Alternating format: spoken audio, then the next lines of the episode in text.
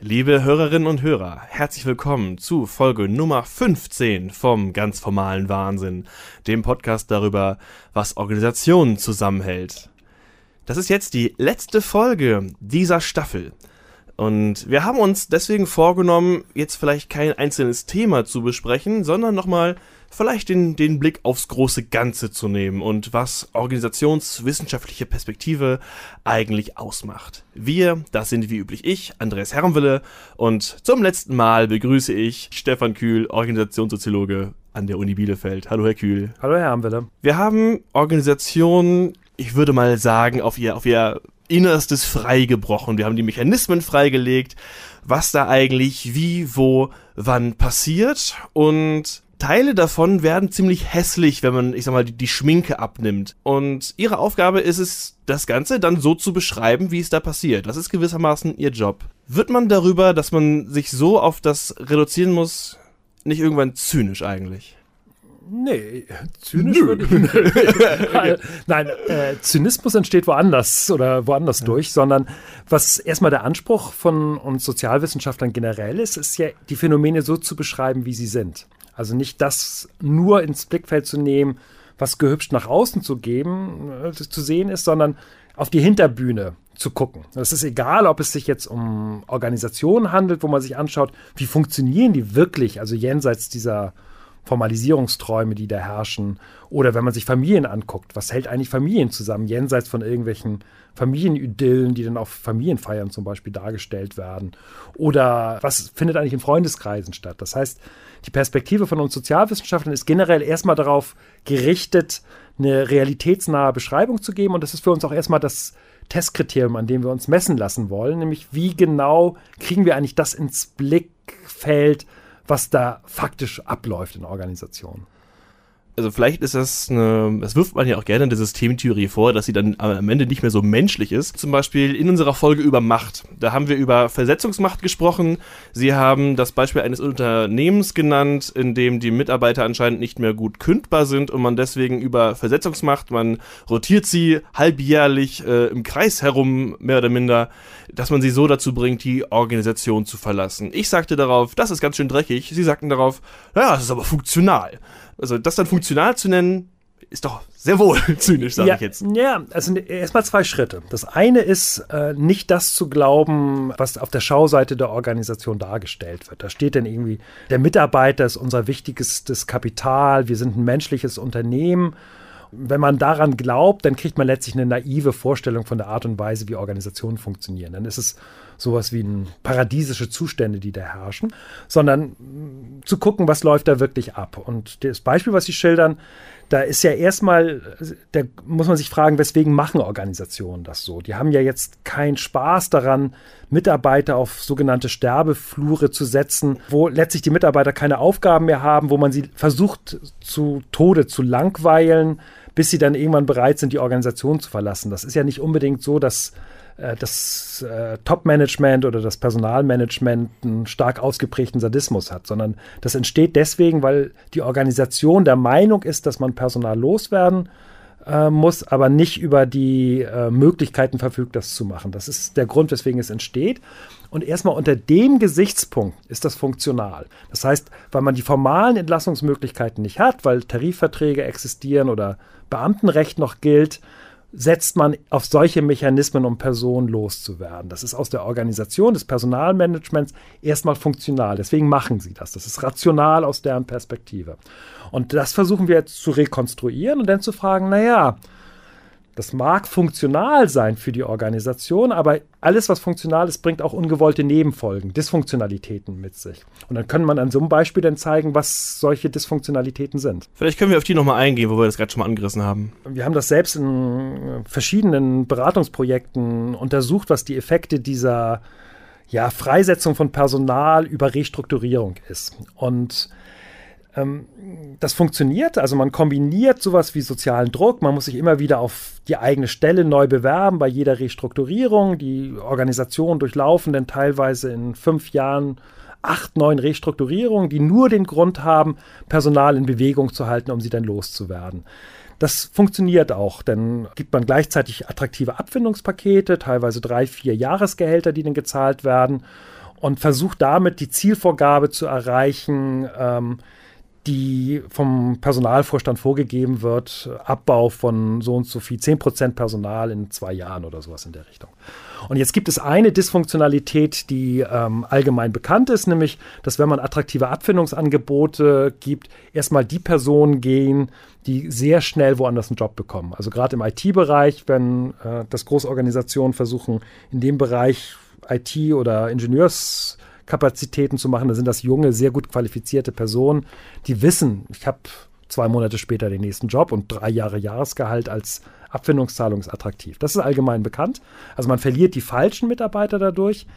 Interessanter, und das ist bei einem von unseren Forschungsprojekten rausgekommen, ist, dass diese Versuche, Personalabbau über Restrukturierung hinzubekommen, dass das die Einstellung zum Organisationswandel stark prägt. Also die Mitarbeiter sehen Organisationswandel nur noch unter dem Gesichtspunkt, ah, die wollen mal wieder auf einem versteckten Wege Personal in Bewegung bringen, um letztlich wieder ihre Personalkennzahlen zu erreichen. Und irgendwann, wenn die Mitarbeiter das vier, fünf Mal durchgemacht haben, dann glauben sie dieser Rhetorik einer aufgrund von Markt- oder Technikveränderung notwendigen Restrukturierung nicht mehr und sind eigentlich nicht mehr wandlungsbereit, sondern versuchen nur noch die Welle zu überstehen, die über sie rübergeht. Es ist also nicht die Beobachtung, die den Zynismus mit sich bringt, sondern die, die Situation der Mitarbeiterinnen und Mitarbeiter auf ihre eigene Organisation. Die wird nach und nach sehr zynisch in solchen Fällen wahrscheinlich. Ja, die, die wird zynisch, wobei die Frage ist, wodurch entsteht genau der Zynismus? Und ich glaube, dass die Mitarbeiterinnen und Mitarbeiter in Unternehmen, Verwaltung, Krankenhäusern, egal was für einen Organisationstypus sie nehmen, sehr wohl wissen, dass es nicht alles Zuckerschlecken ist, dass also Organisationen bestimmte Sachen machen, weil sie im Moment wenig Alternativen haben dass zum Beispiel bestimmte Anweisungen gegeben werden, die nicht groß begründet oder kommuniziert werden, weil zum Beispiel Zeitdruck da ist oder bestimmte Leistungsspitzen abgefragt werden von Mitarbeitern, weil im Moment ein Auftrag dringend bearbeitet werden muss. Ähm, also es gibt ein hohes Verständnis dafür, dass das nicht alles zuckersüß ist, was in solchen Organisationen abläuft.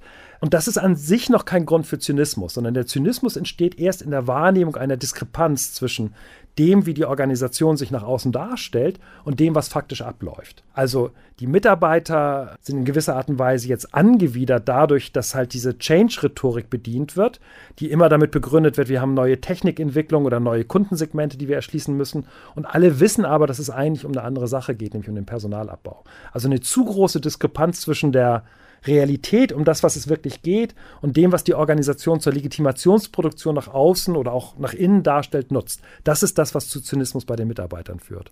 Wenn wir von diesem Beispiel weggehen, ich denke noch an, an andere Stellen, wo mir manchmal auffällt oder wo ich den Eindruck habe, dass organisationswissenschaftliche Perspektive wenigstens öfters mit so einem vielleicht suffisantem Lächeln auf ihre Umwelt guckt. Und zwar vor allem, wenn, wenn sich andere Gruppen zu Organisationen und ihren Mechanismen äußern. Nehmen wir Leute, die große neue, ihr Wort wäre Management-Moden, predigen und die in, in, in die soziale Umwelt quasi verteilen. Die werden gerne belächelt und als ja, das gab's aber vor 20 Jahren schon mal dargestellt. Und ähm, in, die, in den Besprechungen ich kann jetzt leider sie gerade nicht auf ein Zitat festlegen, aber ähm, mir kommt es durchaus manchmal vor, dass man dann durchaus mit gewisser zynischer Perspektive sagt, ja, ja, könnt ihr machen. Habt ihr vor 30 Jahren halt schon mal gemacht. Mhm. Ja, ähm, klar, also das ist sicherlich eine Sache, die als Beschreibung schwer zu ertragen ist, wenn so eine Management-Mode läuft weil die Management-Mode ihre Funktionalität, ihren Nutzen erst dadurch erreicht, dass alle denken, das ist jetzt was völlig Neues. Also man braucht so, ein, so eine Aufbruchsstimmung, eine Begeisterung, um überhaupt eine Management-Mode erfolgreich in der Organisation zu etablieren. Deswegen ist das erstmal nachvollziehbar, dass die Organisation an der Stelle sehr begrenzt nur lernbereit oder erinnerungsbereit ist, dass man vergisst, dass man ähnliche Mechanismen früher auch schon gemacht hat.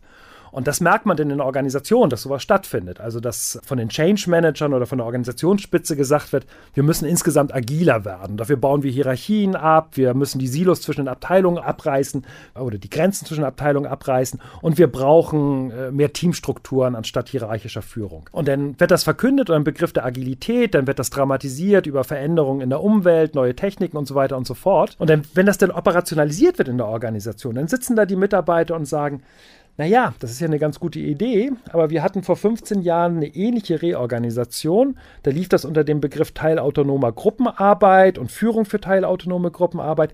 Da haben wir eigentlich mehr oder minder das Gleiche gemacht. Das hatte die und die positiven und die und die negativen Effekte.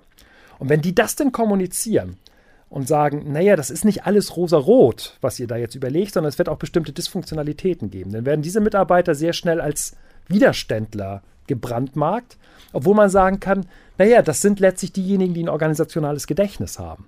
Und wir als Soziologen beschreiben erstmal nur von außen ähm, diese Diskrepanz und unterstützen vielleicht diejenigen, die dieses Organisationsgedächtnis darin haben, zu sagen, ja, es ist nicht völlig unplausibel. Na gut, in, in, in, dem, in dem Bild sind Sie jetzt nicht zynisch, aber dennoch wir denken jetzt an diese Widerständler in der Organisation, sie stiften ja dennoch Unfrieden.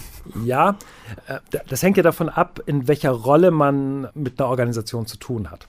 In dem Moment, wo wir Organisationswissenschaftler als Organisationsberater arbeiten, ist ja nicht das Ziel letztlich diese Unruhe zu produzieren, sondern da geht es eher darum, einen vernünftigen Mittelweg zu finden, also die Energie der, dieser Managementmoden mitzunehmen und gleichzeitig aber das Wissen über vergangene Reorganisationen in homöopathischen Dosen zu nutzen, um nicht die gleichen Fehler nochmal zu machen. Also einen vernünftigen Weg zu finden zwischen Erfahrungen, die auch immer mit Zweifeln verbunden sind, und dem, was jetzt gerade an Energie durch neue Managementkonzepte produziert wird. Da würde ich sagen, da gehört es mit zu einer Professionalität eines Managers oder eines Beraters dazu, ähm, diesen Weg zu gehen und eben nicht an die Managementmode komplett zu glauben, aber sich auch nicht durch die Vergangenheit komplett blockieren zu lassen. Wenn wir jetzt von außen, also jetzt zum Beispiel in Massenmedien oder in Podcasts über Organisationen sprechen und das beschreiben, da haben wir eine andere Funktion. Da haben wir vorrangig die Funktion, darüber aufzuklären, was eigentlich in Organisationen abläuft. Und da stimmt Ihr Vorwurf zu sagen, dass wir ähm, da auf die Reaktionen begrenzt äh, Rücksicht nehmen. Natürlich fühlen sich Leute, die jetzt äh, Agilität, Holocracy, äh, Selbstorganisation euphorisch äh, begrüßen, dadurch provoziert, dass wir auf Nebenfolgen, auf negative Effekte, auf Probleme dieser Konzepte hinweisen kann ich gut nachvollziehen, aber das ist unsere Funktion letztlich von einer wissenschaftlichen Außenbetrachtung, zu sagen, das hat Funktionalitäten, aber wir sind auch für Dysfunktionalitäten zuständig. Das Gleiche, was wir bei bürokratischen Organisationen gemacht haben, dass wir gesagt haben, die haben bestimmte Funktionalitäten, aber gleichzeitig bei Bürokratien handelt ihr euch Problem 1, 2, 3, 4, 5 ein, müssen wir bei jeder Organisationskonzeption machen. Und der Grund, weswegen wir teilweise dann als Zweifler dieser neuen Managementkonzepte wahrgenommen wird, ist, dass wir in dieser Kontrastierung zu der Euphorie auf dem Höhepunkt einer Managementmode eben ketzerisch, provokant, äh, zerstörerisch wirken, obwohl wir versuchen eigentlich das Gleiche zu machen, was wir bei jedem anderen Organisationskonzept auch machen würden. Ja, und sie kommen halt mit einer überraschenden Nüchternheit daher, wo alle anderen erstmal Enthusiasmus verbreiten. Ja, genau. Also da würde ich sagen, also Nüchternheit mit einer gewissen Realitätsnähe. Und zu dieser Realitätsnähe gehört aber auch dazu zu erkennen, dass Enthusiasmus, Begeisterung eine ganz wichtige Funktion hat. Das ist wie in einer Liebesbeziehung. Natürlich können wir als Soziologen, wenn wir jetzt Liebesbeziehungen analysieren, diese Phase des akuten Verliebtseins dekonstruieren und sagen, naja, das ist relativ nah an Zuständen des Wahnsinns dran und es ist bloß Zufall, dass wir im westlichen Kulturkreis das nicht als Wahnsinn bezeichnen, sondern als äh, tiefe, innige Liebe oder als Verliebtsein zwischen zwei Paaren das könnten wir dekonstruieren, aber das ändert ja nichts daran, dass wir gerade in der Anbahnung von Liebesbeziehungen sehr wohl das Verständnis dafür haben, dass diese Blindheit äh, funktional ist, um überhaupt erstmal sowas wie eine Paarbeziehung zu bilden. Und das Gleiche machen wir bei Organisationen. Also wir sind uns sehr wohl bewusst, dass in Organisationen, die immer eine gewisse formale, strukturkonservative Grundhaltung haben, dass die manchmal so ein, so ein ja, euphorischen Überschuss brauchen, um aus einer gewissen Lethargie rauszukommen.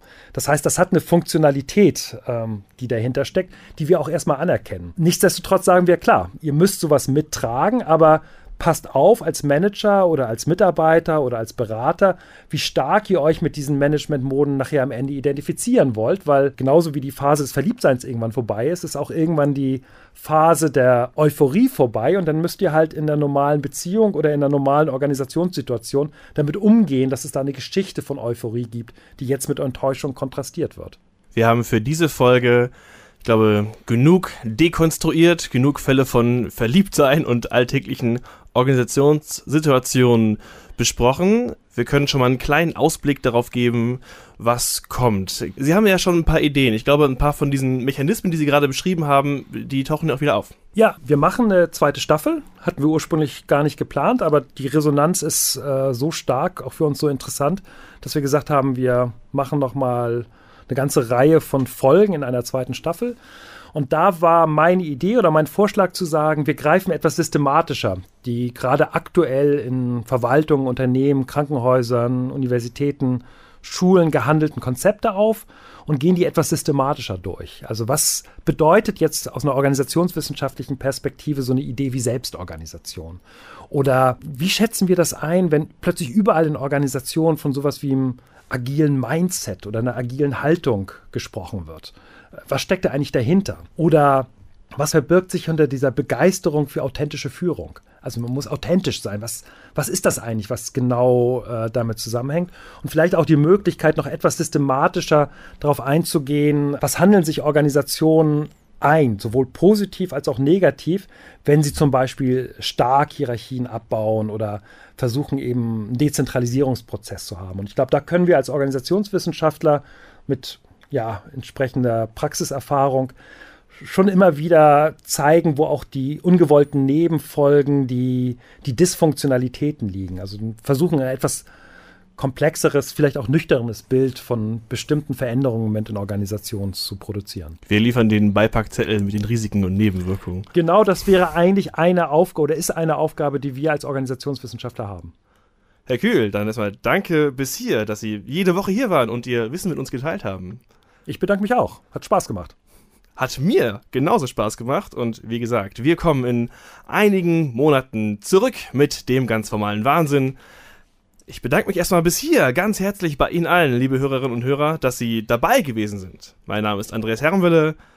Wir hören uns wieder. Tschüss, bis bald.